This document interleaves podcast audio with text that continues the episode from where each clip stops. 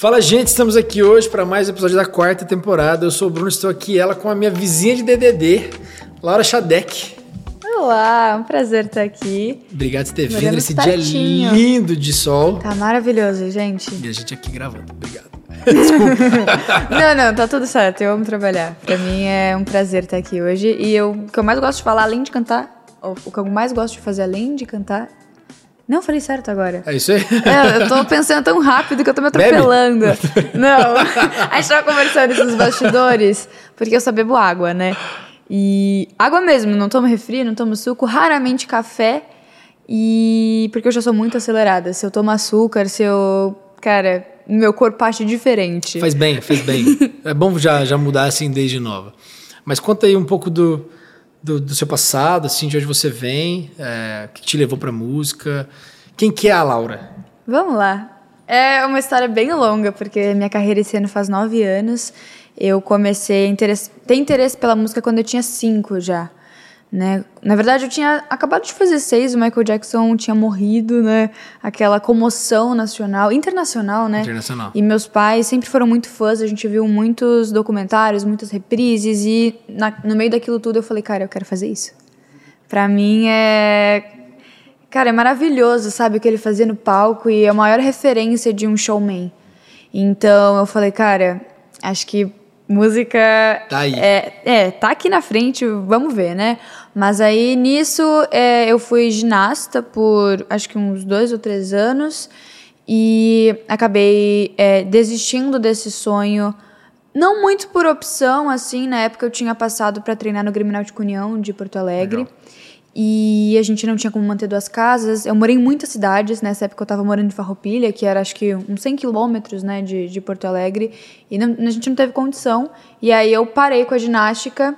E coincidentemente ou não, é, uns meses depois veio o coral, é, o maestro do coral da cidade, na minha escola, é, perguntar se alguém queria fazer parte. Eu sempre fui aparecida, assim, sabe? Sempre gostei de estar na frente de todo mundo.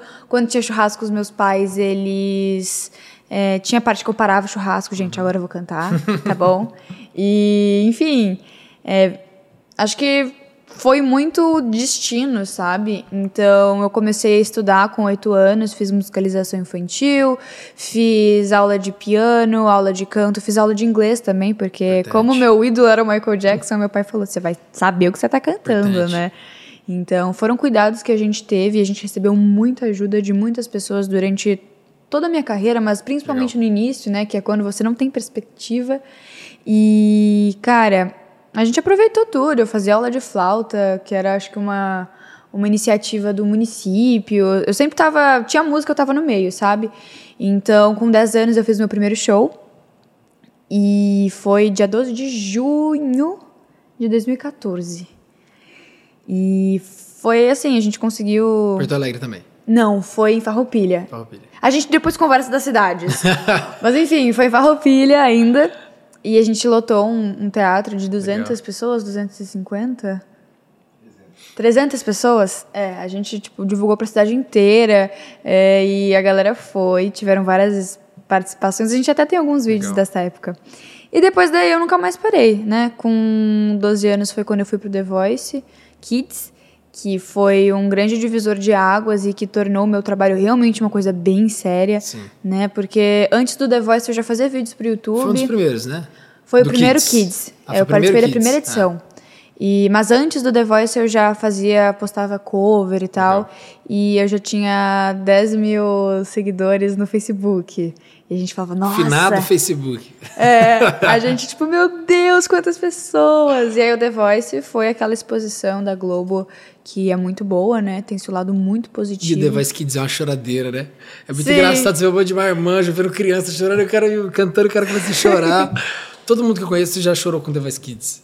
Cara, é porque é muito é muito emocionante, né? Principalmente quando você tá no palco, né? Porque pensa, eu morava, na época do The Voice, eu morava em Santo Ângelo, no Rio Grande do Sul. Era o interior.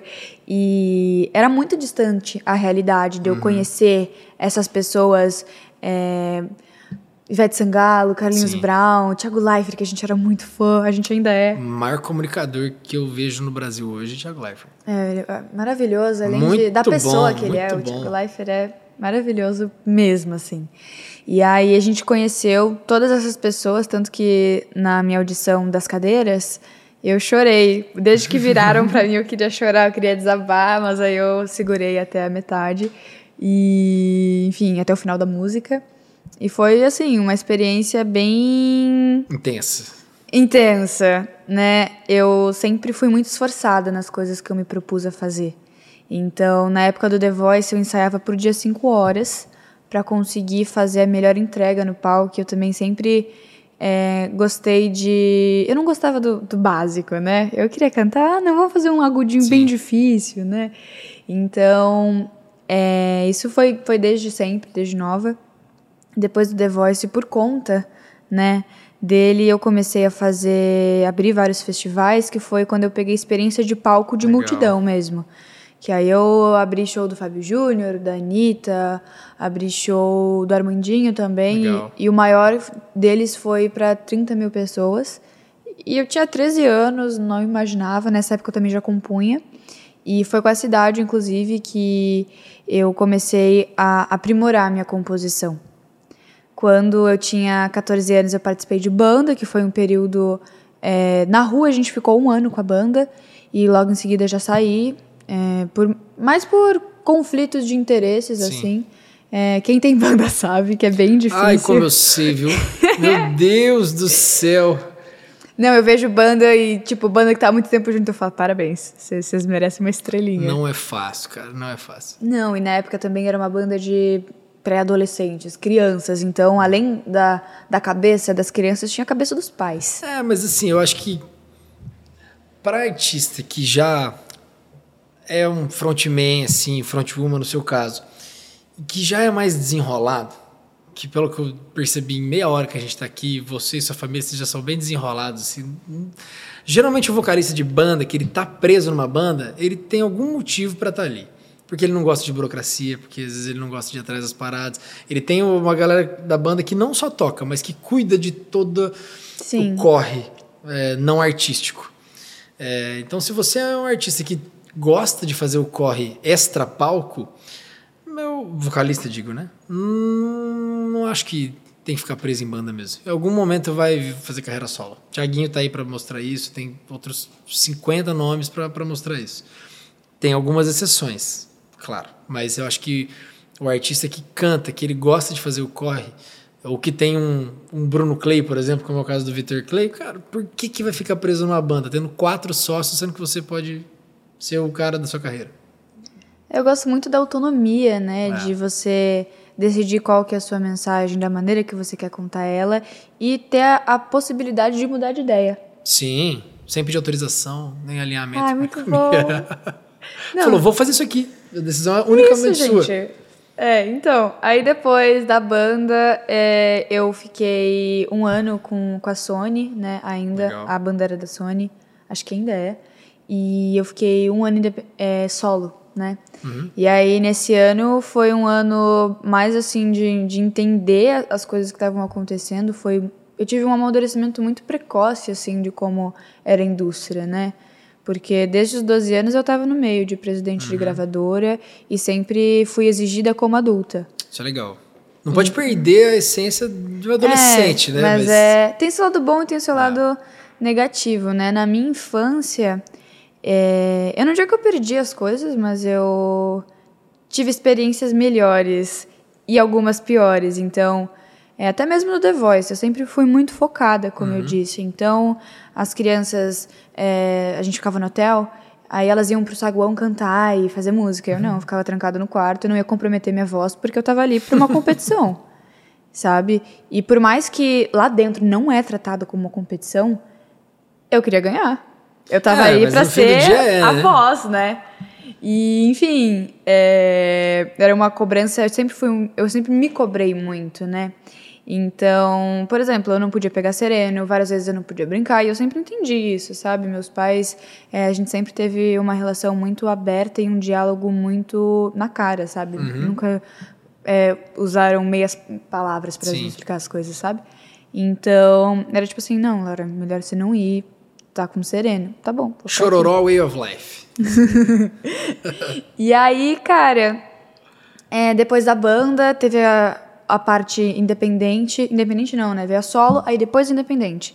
Que daí é, foi um momento assim de muita experimentação na minha carreira.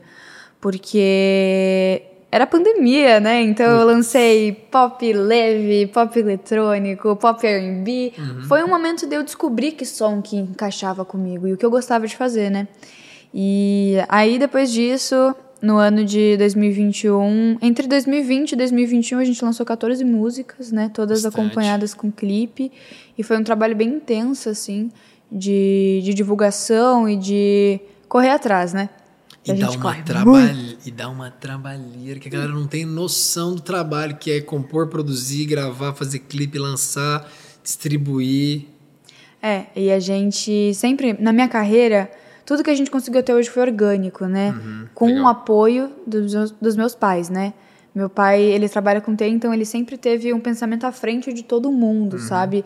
E como ele é muito estudioso, tudo que eu precisava ele ia atrás, estudava Legal, é legal. e entendia. E minha mãe estava ali pra estar do meu lado, ela abdicou da carreira dela profissional quando eu tinha acho que uns 10 anos, né?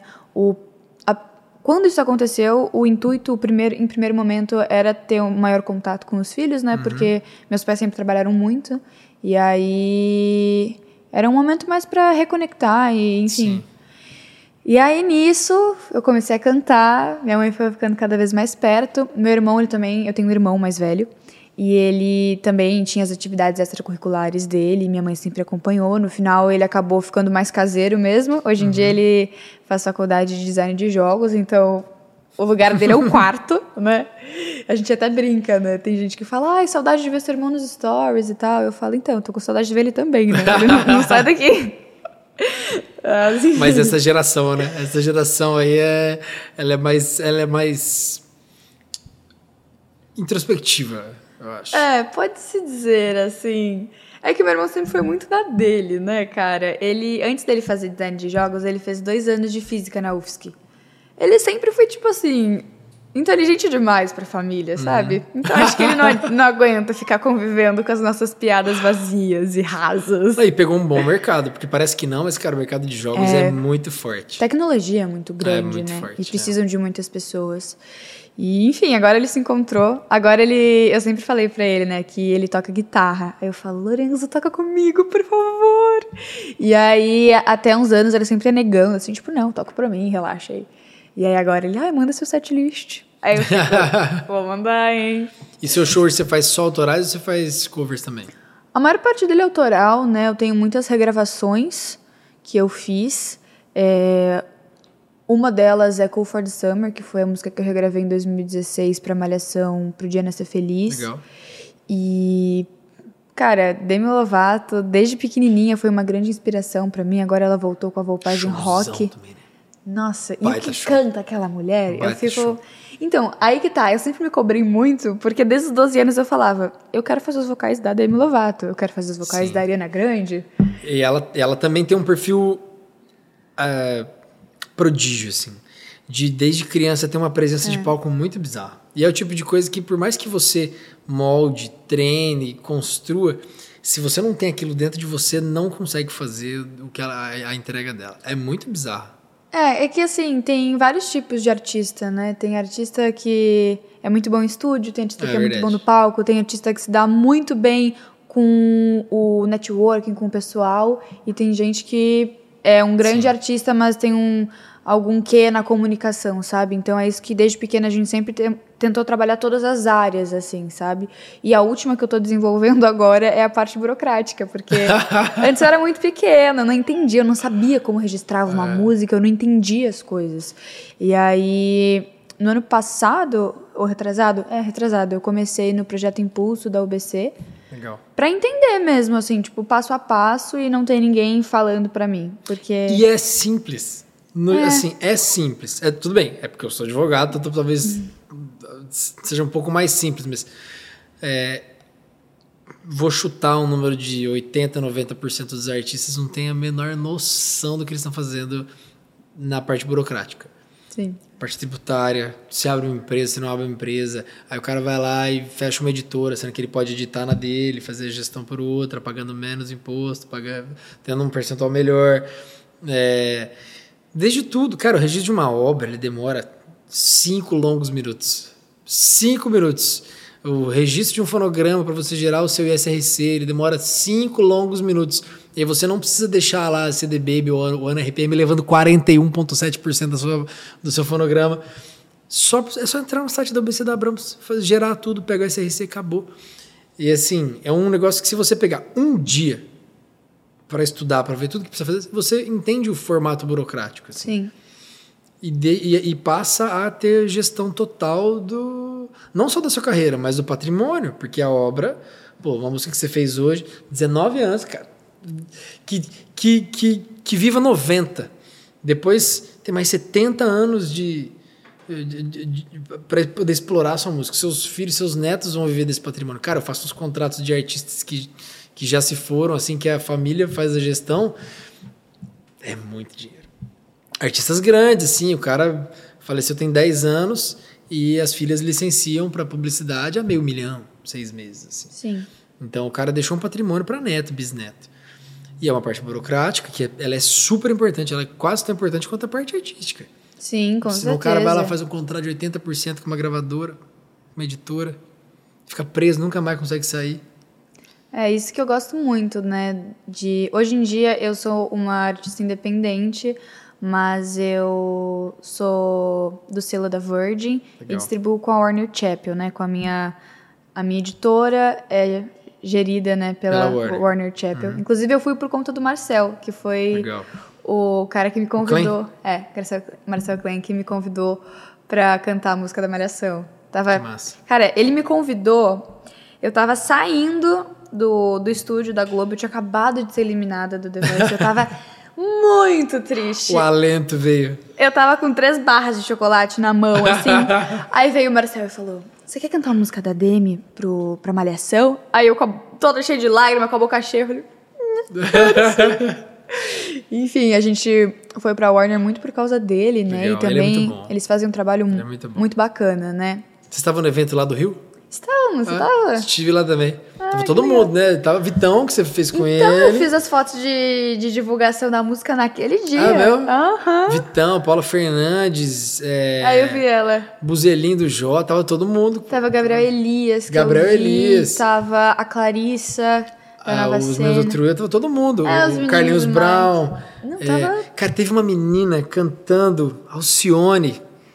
Eu não sei quem é essa menina, eu perdi, assim, eu, não, eu, eu, eu vi ela cantando um negócio inacreditável, eu não Você vi quem que quem era. é? Ela tinha uns dreads também, assim.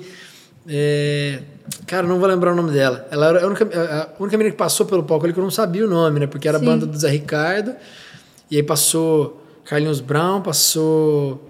é, o Jorge Aragão tava embaixo, ele não chegou a subir no palco. E ele tava numa mesinha comendo com o Pepeu Gomes. Assim, cara, você, e você tá num evento desse e fala: caraca, que massa. Tava Baby do Brasil. é muito legal. Eu, eu fui pra Warner pelo, pelo Thiago, né, que veio da DEC. O Thiago é meu IR lá, é um cara que eu gosto muito. E eu sinto uma energia muito boa da Warner. Eu não tô fazendo propaganda porque eu não ganho nada da Warner aqui. Mas eu sinto uma boa energia e é o que me faz ficar, assim. Claro, faz uma boa gestão das músicas, mas eu acho que no fim do dia o que mantém a gente nos lugares são as pessoas, assim. Eu acho que o meio da música, ele é 100% isso. É relacionamento, né? Fala muito Você sobre... ter bons relacionamentos faz com que sua carreira possa crescer muito ou, possa, ou pode te desanimar muito. Porque relacionamento com pessoas erradas te, te desanimam da carreira. Assim. A gente teve um período. é, a gente teve um período no Midas, né? Eu não tenho nenhum problema em falar. Assim. Teve um período no Midas que eu, falei, eu olhei pra minha carreira e falei, puta, será que a música é isso aqui? Aí, graças a Deus, depois, assim, as coisas mudaram, a chave virou e a gente foi para uns lugares que fizeram bem pra gente, assim. Mas é, é muito, ainda mais na sua idade, assim, é super importante. É, mas é eu acho legal que você tenha um acompanhamento próximo, muito próximo dos seus pais. Porque parece que é para cuidar e tudo mais, mas é porque, cara, é, é uma, uma semana com alguém ou um grupo que suga muito sua energia, que pensa de uma forma errada que te desanima do meio da música. Assim. E é muito fácil tomar uma decisão errada. Muito fácil. Uma assinatura no contrato errado. É claro, você pode vender a sua vida, né? Então a gente sempre teve esse relacionamento muito próximo como pais e como empresa, né? E para mim é o que mais dá certo, sabe? Você acha que eu vou confiar no meu pai ou vou confiar num cara que tá ali querendo tirar dinheiro de mim e querendo que eu trabalhe Lógico. fazendo quatro shows num dia pra, Sim. sabe? Então é muito É que é, é que é muito de coração. É muito. genuíno, né? Não É- é tem porque safadeza quer. envolvida, é família. Exato, é muito acreditar no meu sonho, sonhar comigo e não tá ligando porque Ah. o que isso possa causar. E é uma coisa muito maluca, assim. é- é- porque é muito bonito e é, mui- é muito genuíno, mas ao mesmo tempo também é muito difícil você abdicar de algumas coisas da sua vida para viver em função de um projeto de um terceiro. É muito difícil. Eu falo isso sempre pro Bruno Clay, que é um cara que eu, que eu converso bastante. É, a Mari Nolasco também tem um cenário parecido, que é a Filó, a mãe dela que cuida de muita coisa da carreira dela. Agora tem o Túlio apoiando, mas é, não tem como ser mais genuíno e mais de coração do que família. Mas também não é fácil pegar, pô, agora vai todo mundo mudar para São Paulo. Ai, É. que dor, vai sair de Porto Belo aqui, ô, caixadaço, tanta coisa linda aqui. e aí vai ter que ir lá para Taim. Cara. Não, É mas assim, a gente já. A gente tava falando isso no carro, né? Um momento que a gente sabe que vai ser um- uma fase de privação por motivos maiores. É isso, é isso. Então, é óbvio que eu planejo voltar a morar na praia e ter um jatinho me esperando pra eu fazer qualquer compromisso. Só que isso é um sonho que a gente vai ter que trabalhar muito pra É isso conquistar. aí. É isso aí. E, mas enfim, o importante é continuar, né? Meu pai, meus pais, na verdade, sempre dizem que independente é, da agilidade do tempo, é mais importante a direção. Ó. E quem que é mais bonzinho dos dois? Cara, tem cada um tem seus, seus aspectos. Vamos lá, meu pai. Meu pai, ele é muito babão, ele tá ali quase querendo chorar, ele sempre chora nas coisas. A minha mãe, ela sempre foi uma confidente minha, né? Legal. Então, minha mãe é minha melhor amiga, né? E então ter ela comigo na estrada, cara, é maravilhosa. Eu, eu e minha mãe se entende por olhar. Meu pai às vezes não pega alguma coisa, minha mãe já sabe, ó. é, a roupa tá, tá coisada, o retorno caiu, preciso ir ali, sabe? Então, os dois são muito bonzinhos, mas os dois sabem ser bem sérios também, sabe? É, também por ser família, óbvio que a gente tem alguns é, conflitos, né? Mas tudo muito gerenciável, né? E eu acho que até é melhor que ser família nessa época, nesse, nesse momento, né? Porque, cara, você já imaginou você não gostar de uma coisa que, com quem você trabalha e você não poder falar? Tipo, É ficar cheio de dedo assim e você falar. É, e, e família você não tem alternativa, né?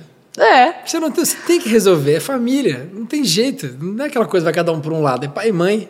exato, Nuno. É, vai resolver na marra, né? É. Mas a gente é muito. Acho que a gente entende muito bem as coisas, né? E ter eles comigo é, cara, maravilhoso. Assim, tipo, esse último show que eu fiz agora em São Paulo foi na quinta, né? Tava lá todo mundo, e aí eu sei que eles não vão me colocar em furada, sabe? Não vai Sim. me colocar subir num palco que, Sim. sei lá, o som não foi passado direito, que é. Sabe, enfim, qualquer coisa, né? Na música tem muitas coisas imprevisíveis, né? Principalmente se tratando com pessoas, com Sim. fãs. E é muito importante ter esse aval, assim, de tipo, tá seguro, tá tranquilo, vai. É. E eu, eu tava pensando assim, eu, eu tava dando uma olhada esses dias em. A gente tá conversando no episódio com a Luana Bert. Fez The Voice também. Cara, como, como vem gente de The Voice dessa temporada, né? Eu não foi pensado, mas Não foi eu acho que metade dessa temporada passou pela The Voice, né? Eu não, eu, eu não sabia dela. Daí, eu, quando ela falou The Voice Kids, eu pensei, caramba, passou bastante gente do The Voice.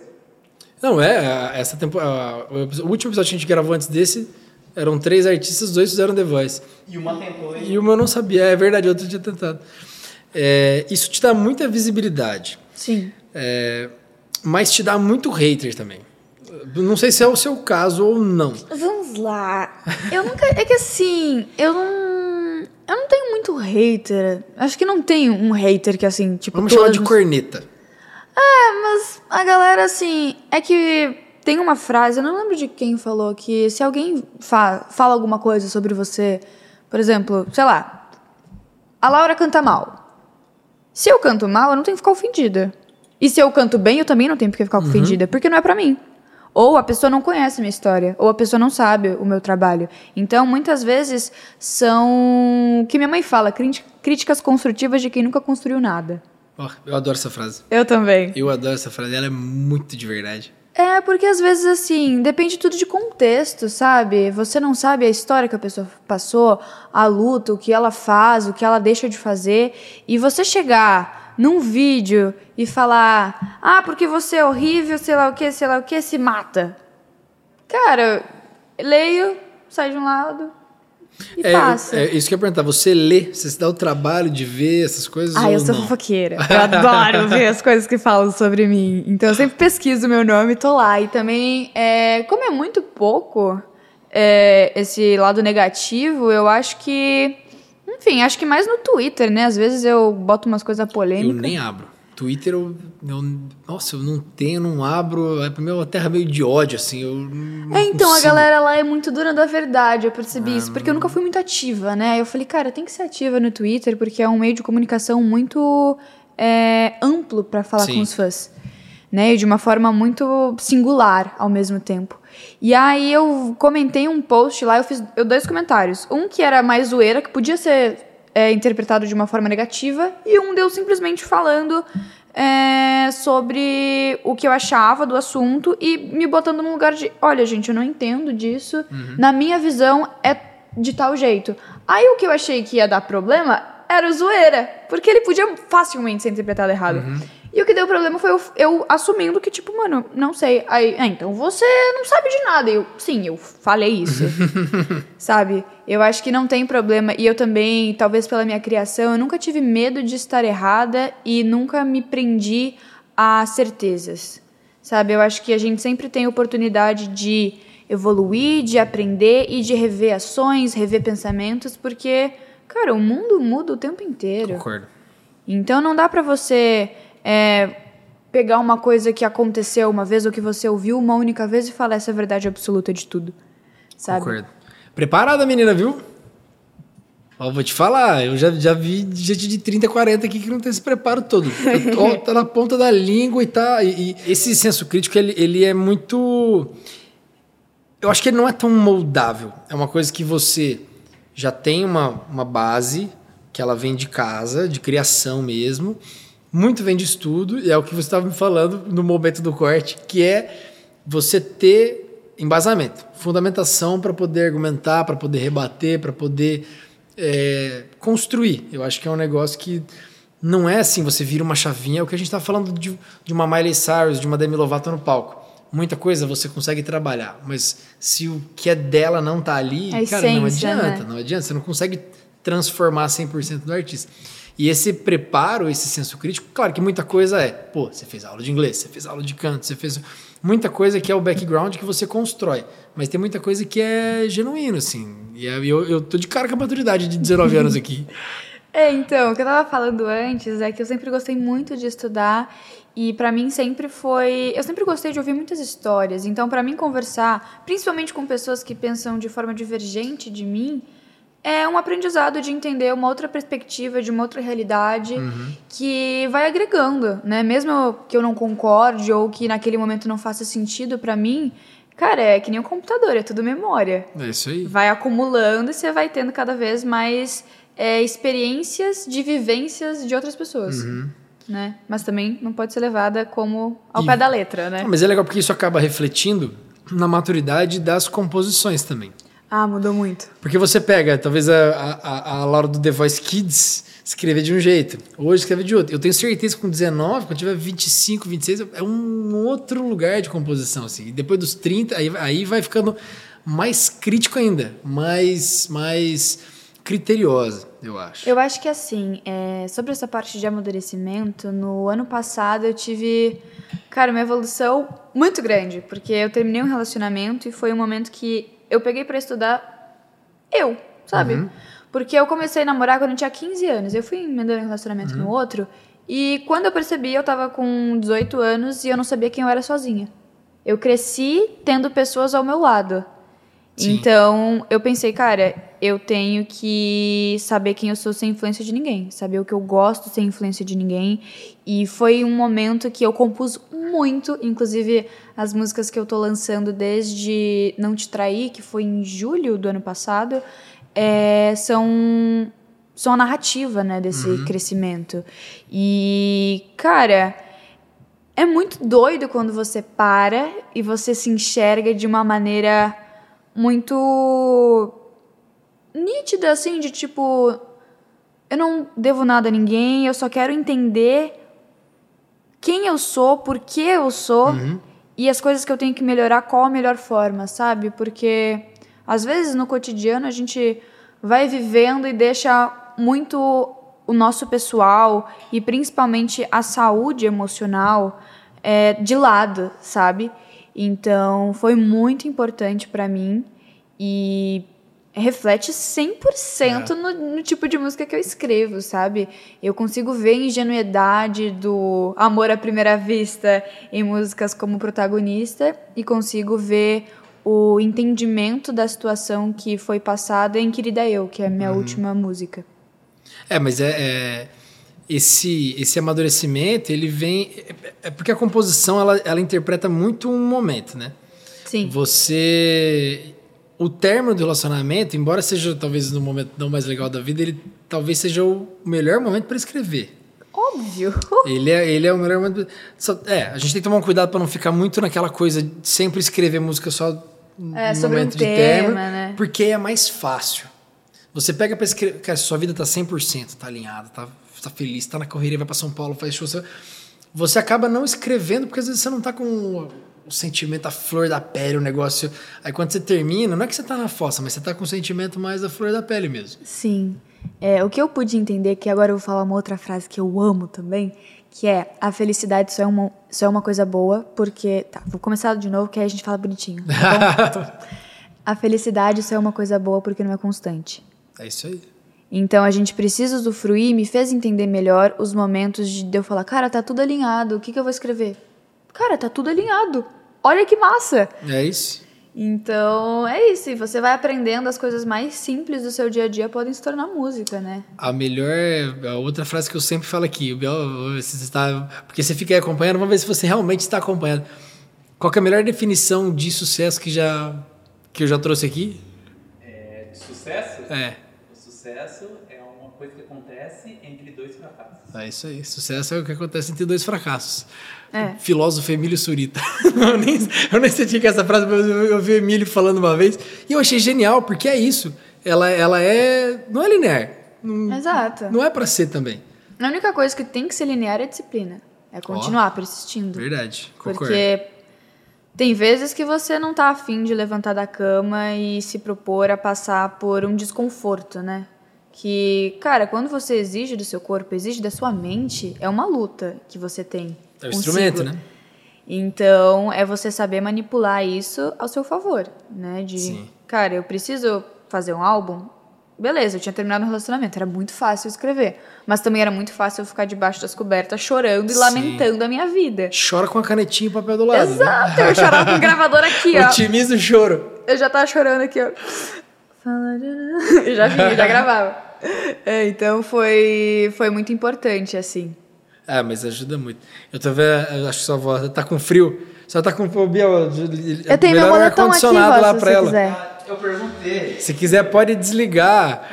É, dá pra mexer. Tem, um- tá aqui, ó, tá aqui, ó. Tem, tem mais um controle, acho que tá lá em cima. A gente É. controla aqui tudo. Só tem que dar, um- fingir que liga e desliga ele.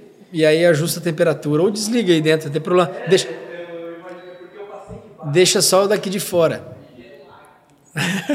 é que a hora que a gente chegou também tava 78 graus aqui. O Não, o solzão, sol aqui. É. Solzão entrando. Daquele A gente- jeito. A gente colocou a cortina aqui, acho que vou ter que botar mais uma aqui, porque aqui pega esse sol de fim de tarde é.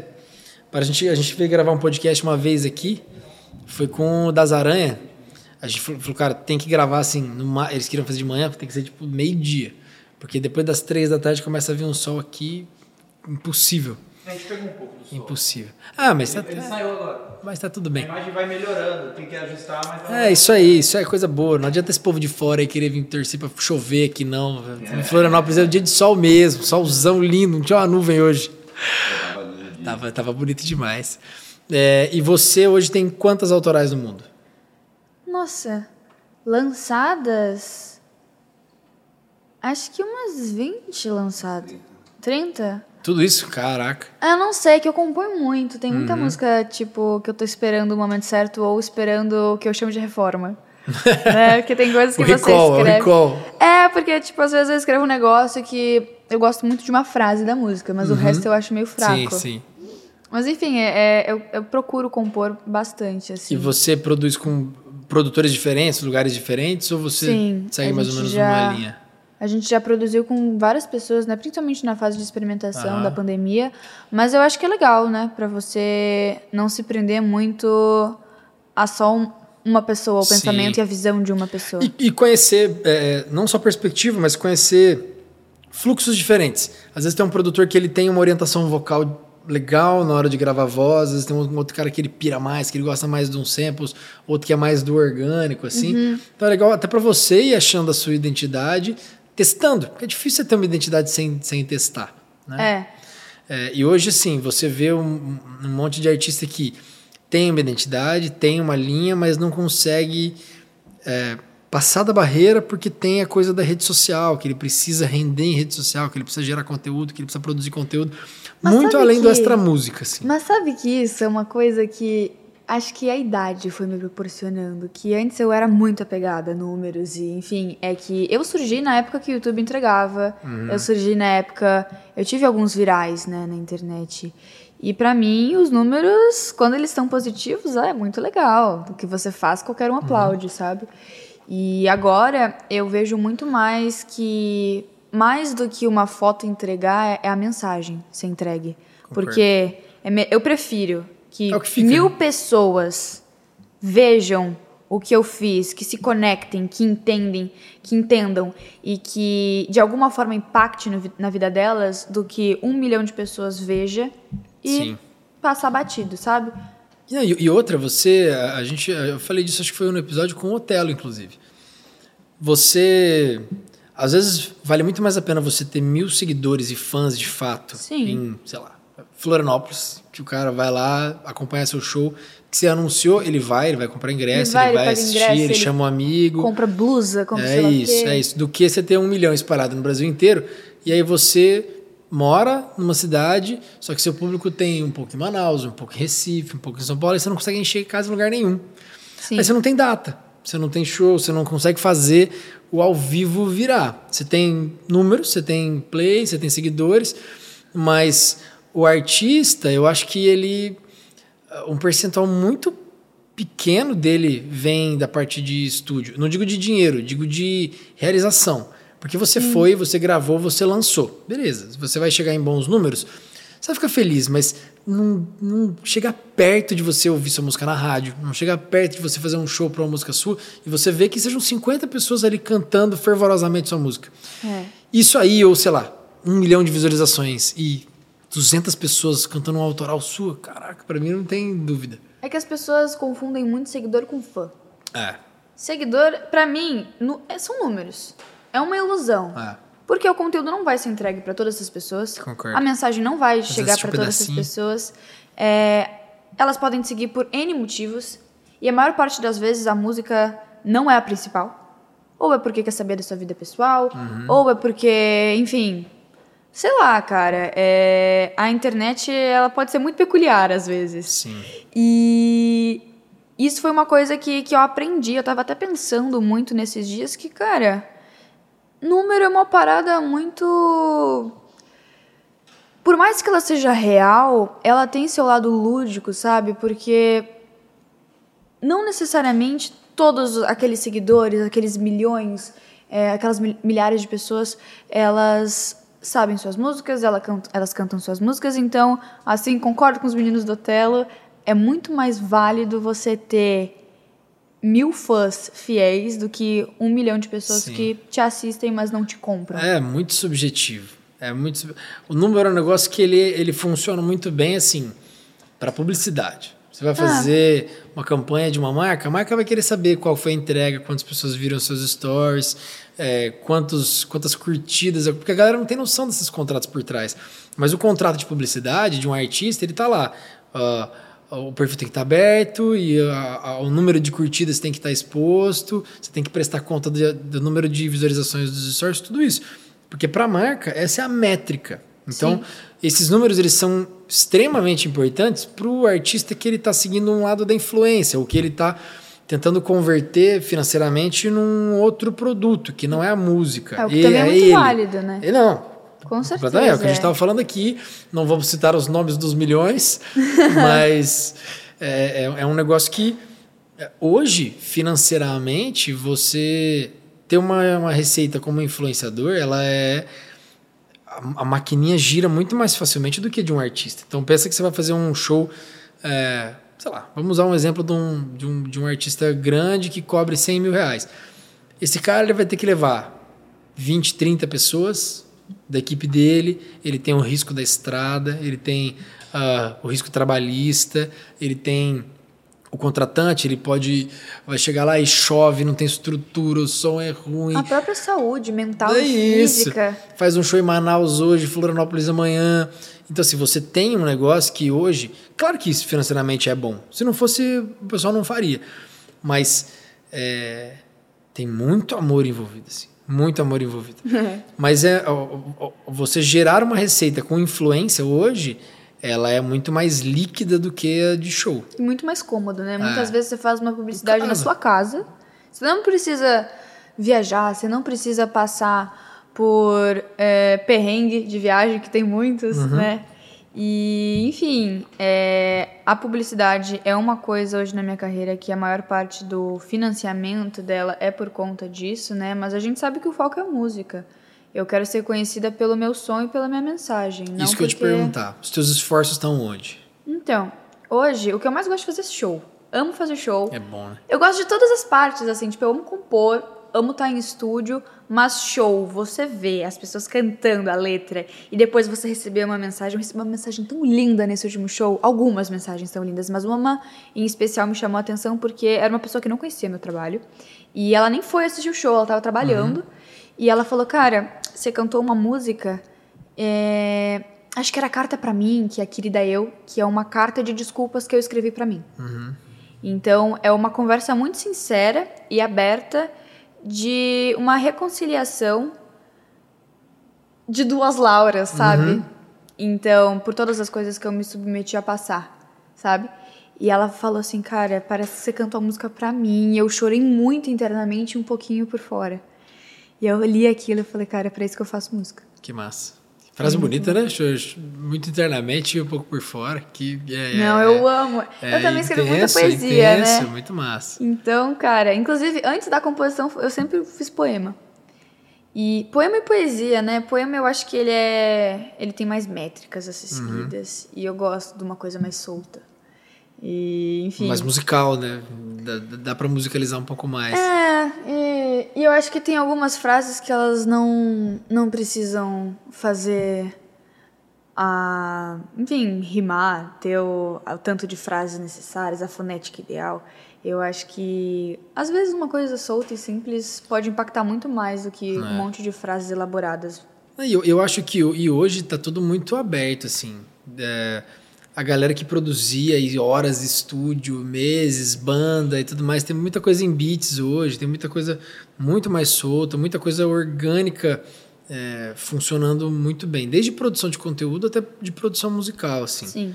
Eu não, eu não acho que a coisa hoje esteja tão engessada mais. Então, eu acho que hoje tudo é válido. É tudo Exato. mesmo. Você vê tanta coisa horrorosa por aí que dá. Não, não vou nem entrar nisso. não vou nem entrar nisso. Quer fazer uma? Vamos fazer, querida eu? Eu tava falando, gente, eu não toco violão, tá? Eu toco o Canhota. eu toco o suficiente pra conseguir me acompanhar. E aí, galera, qual é dessa música? Precisar de palheta. Eu não sei segurar a palheta com essa mão. Eu tava conversando, eu tenho uma amiga, inclusive a Bianca Jordão, que também é cantora, ela tem a banda da Lila. E ela é canhota e toca pra destra. E eu sempre falei, cara, no início eu tinha muita dificuldade pra fazer pestana e tal. E até hoje eu não sei segurar a palheta direito, sempre escapa. Uhum. Aí ela falou, eu, eu passo pela mesma coisa. Aí eu falei, ah, então é uma dor incomum. Eu acho eu até gosto mais da sonoridade com a mão. Ah, pra mim é, o- é, é o que temos, né? Eu não, eu não escolho muito. Que eu toco piano, na verdade. Chique. Querida eu, então, é, como eu disse antes, é uma carta de desculpas. E, enfim, é muito legal. Eu gosto muito de. Porque a música, ela vai te introduzindo numa perspectiva que talvez de primeiro você não entenda. Calma, respira, eu te conheço bem. É mais uma carta de desculpa. Eu te fiz passar por um inferno que não era seu. Eu sei que dói, mas a gente aprendeu. Mais uma carta, minha querida. Eu. Mais uma carta, minha querida. Eu. Mais uma carta, minha querida. Eu. Você precisa deixar ir. Calma, respira, eu te conheço é mais uma carta de desculpa. Eu te fiz passar por um inferno que não era seu. Eu sei que dói, mas a gente aprendeu.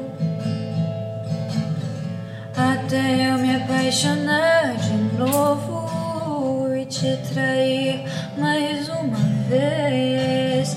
O erro é sempre meu. Mais uma carta, minha querida. Eu. Mais uma carta, minha querida. Eu. Mais uma carta, minha querida. Eu. Você precisa deixar ir.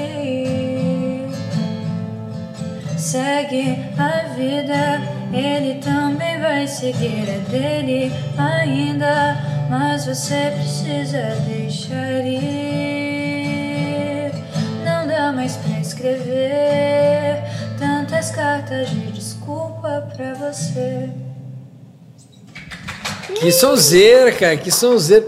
Você sabe que eu ouvi muito do João aí. Ah, eu gosto muito dele. Eu ouvi muito Já do João, feliz. assim. Eu acho que tem um.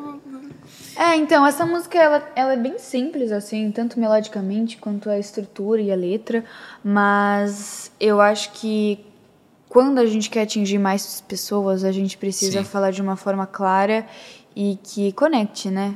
É o que eu digo, a, a música mais bonita é aquela que é melhor interpretada e que é melhor sentida.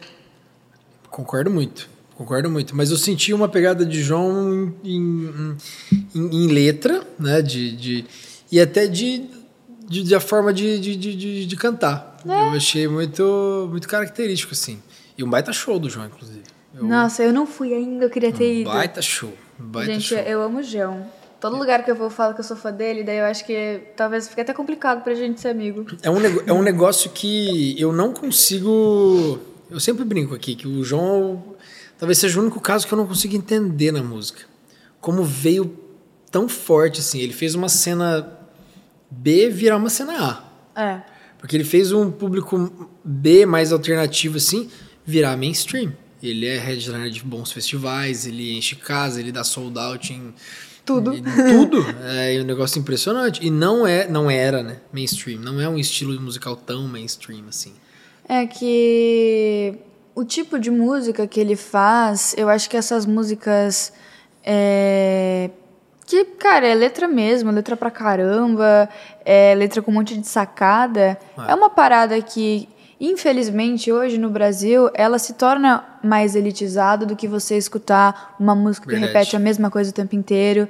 E tem um maior difícil acesso, sabe? E eu também entendo que a gente já passou por muitas épocas no Brasil onde, principalmente na ditadura, a gente teve grandes vozes, né, que eh, cantaram e que compuseram, mas era um momento político diferente, Sim. era um momento econômico, social e hoje, é, por a democratização da música, que tem esse lado muito positivo, ela é para todo mundo, qualquer um pode fazer, mesmo a pessoa sabendo ou não, né? Eu acho que além da, do talento é a mensagem, mas às vezes você vê que a mensagem não é o principal, a pessoa gosta do lifestyle, gosta do Sim. hype. Mas E- não é sustentável, né? É, eu fico meio triste, assim, porque quem faz, dedica a vida e faz por tanto amor, sabe que é, a música. Eu brinco que é um relacionamento muito tóxico. Você tem que gostar muito. Nossa, é muito. É muito tóxico, te tira o chão, te dá o céu e é tudo muito volátil. E, e tem um trabalho muito grande por cima, né? Galera não tem ideia do corre. É, as pessoas acham que, principalmente cantor, né? Sobe no palco e canta por fácil. A maior parte das pessoas que eu conheço não sabem nem que existe palato. Porque pra cantar tem muitos músculos. Sim, sim. E é um é uma harmonia que tem que ocorrer na hora do palco Sim. de apoio, contrapoio, palato alto, língua relaxada, tá, tá, tá, tá. E um monte de fatores que eles mudam o tempo inteiro, né? Tipo, fui cantar em São Paulo, é uma cidade muito seca e com ar muito mais poluído. É verdade. Então, eu senti a minha voz mais Muda. seca, eu, eu fiz mais nebulização, né? Hidratação direta pra, pra poder, de alguma forma, amenizar os danos, né? Tá Mas- acostumada com Porto Belo, aí não, Não, tem tô- jeito, né? Gente, a gente mora duas quadras do mar. Eu tô acostumada com um ventinho de maresia, né? Então. Trocar é, ar-condicionado a cada dois anos. É verdade. Mas, enfim, é, tem um trabalho muito árduo por trás, né? E eu não tô tirando mérito de ninguém, mas Sim, sim. é, a gente tá passando por um momento musical que ele. Ele é muito aberto, assim, ao público. Então, qualquer um pode escutar o que quiser e a maior parte das pessoas não preza pelo lado B, que é o Jão. Sim. E mesmo E corre. tudo é momento também, né? E mesmo corre. Todos os corres assim, galera não tem. Pra produzir um show, você vai fazer um show de uma hora e meia. Cara, é um inferno você fazer VS. Você monta É tudo. Separa tom, grava VS, sai com a banda, erra. Pô, isso aqui não funciona, tem que acelerar. O VS tá pronto, entendeu? Isso aqui tem que tirar. Não, essa A música aqui tá muito emendada em lenta. É, Tá cara, é um, show. é um caos, assim, você escolher repertório, você viajar, você montar a banda, você ensaiar com a banda. Porque você tem, pô, aí banda cobra ensaio, você tem que pagar o ensaio da banda, você não tá faturando, você tem. Aí é- tem é- que. Alimentação, é, viagem. conheço é. vários e vários artistas que eles já estão no meio do caminho pra cima, que ainda não é sustentável. Eu- Sim. assim, ele tá lá, ele tem 2 milhões de ouvintes mensais, ele tem milhões de ouvintes nas músicas deles, faz a turnê, prejuízo. 20 mil de prejuízo na turnê, 30 mil de prejuízo na turnê, porque tem banda, tem logística, tem não sei o que lá, e o cara fecha parceria com o teatro, faz 50%, vende poucos ingressos, tem que fazer parceria, tem que doar ingresso. Mas é porque é muito play, mas o play diluído. E aí o cara, não, agora eu vou fazer uma turnê voz e violão, porque é mais, é mais, Mais econômico. rentável, é, né? Não sei o que lá, você consegue pelo menos ter um controle de custo. A galera acha que é só chegar, cantar, bota no Spotify, acabou. Você falou que fez aquele álbum, todos, todas as músicas com, com clipe. Cara, é trabalhoso. É tempo. E é um investimento, né? Além de Investimento, tempo, tempo. o mercado musical ele é muito caro. As É. pessoas elas não Ingrato. imaginam o, o quão caro é ter uma carreira. Por isso que a gente fala, um investimento de vida mesmo, né? Porque você vai levando prejuízo 20, 30, 40 anos pra ter, cara, 10 anos de estar no mainstream. É. Ô, Bia, eu juro que eu tento não falar essa frase em todos os episódios. Cara, eu juro que eu tento ver um negócio dentro de mim assim, cara, que eu não consigo. Melhor frase que eu já. Cara, se fizer corte, vai ter todos os episódios eu falando essa frase. Vou colocar no rodapé. Várias roupas, assim. Cara, porque é, é muito bom, assim. O Pedrinho da Atitude 67, quando ele veio, todo mundo já sabe, né, que é o Pedrinho. Ele fala que a, a música autoral, ela é um negócio você ficar. Você tentar pegar uma borboleta com hashi. Você tá ali sempre tentando pegar a borboleta com hashi. Você não pega, você não consegue pegar, mas que, que você pegar também. Mas é isso, você tá sempre lá, a borboleta tá ali. Você tenta aqui, você tenta ali, você tenta lá. E eu achei genial essa, essa analogia, porque é isso, às vezes você vai ficar 20 anos e não vai virar nada. Nada que eu digo assim, é desproporcional o investimento. Hoje, se você. Um custo médio, razoável, Você vai gastar de 15 a 20 mil por música. Facilmente, assim, entre produzir, mixar, masterizar, faz o clipe, bota um impulsionamento aqui, outro ali, é 15, 20 pau por música. Aí você vai botar 20, 30 na internet, cara, é um puta investimento. Não tô contando o tempo aqui, né? Sim. O tempo que você gasta para fazer, e criação, e, e o emocional. Você vai lá, às vezes você não tá com saco de fazer, você tem que fazer, às vezes você não tá com saco de produzir conteúdo, tem que produzir conteúdo. Então, assim, é, o mercado musical, ele é, ele é, ele é muito bonito, assim. E eu gosto de ver. Eu gosto do, da, da parte de, de frente, de palco, de show, mas eu amo o lance do backstage, do Ah, podcast, de sentar e fazer uma resenha e, e conversar de BO e, e falar do business mesmo, assim, de estratégia. É, eu sou um apaixonado por isso. Mas se, se alguém, se você está no meio da música e você tem de, de todos esses 360 graus do, do cenário musical, se você tem metade, três quartos, cara, é, é muito desafiador, assim, porque você desanima numa coisa, você tem que se apegar na outra. É, ele- Vai trocando. Ele é muito ingrato, mas ele é muito bonito, assim. Aí você tem que escolher, você fala, cara, eu sou realmente apaixonado por isso aqui, ele é ingrato, mas eu, eu vou seguir fazendo. É igual academia, você vai lá, você treina um ano, fica 15 dias fora. Vai, vai pra Miami, Orlando, come Shake Shack, come Five Guys, 15 dias e volta. Parece que você não treinou um ano. Você- é ingrato, é isso. É, mas eu acho que tudo que é, nos gera desconforto nos gera crescimento também. Concordo. Então, por mais que esses nove anos de carreira tenham sido muito difíceis, eles também tiveram seus pontos altos e não digo financeiramente, mas artisticamente e acima de tudo pessoalmente, né? Porque, cara, você faz o que você gosta, você tá ali porque você quer. Você escolheu ter esse trabalho. E independente do trabalho que você tenha, Cara, tudo que você fizer com amor e com excelência vai gerar um resultado aqui ou lá na frente. Excelente, excelente. O bom é que eu tenho certeza que ela não precisa mais da mesada dos pais. é, Laura, obrigado por ter vindo. Desse dia lindo. Nossa, a hora que eu olhava esse sol assim, eu falei, nossa, que maldade. Ela ficou a semana inteira em São Paulo. Chegou aqui ontem com esse sol lindo, maravilhoso. Mas, agora que eu estou sabendo que você vai oficialmente para São Paulo. Vou. Então, que bom que a gente fez aqui. Porque eu prefiro tanto mais gravar aqui do que gravar em São Paulo. Ah, é gostoso, é gostoso o clima. Obri- Obrigado você, obrigado seus pais, família que veio aqui. É, as portas estão sempre abertas, seja podcast, para o escritório, para vocês precisarem. Qualquer ajuda em São Paulo. Não estou mais lá, também não pretendo. Mas é, o que vocês precisarem de contato, de qualquer coisa assim. é, eu acho que a melhor forma da gente atribuir tempo, que foi o que vocês me deram hoje, é com tempo.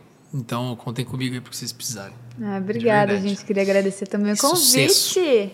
Ah, obrigada. Muito sucesso pra você também. Sucesso pro podcast. Viu, Bill?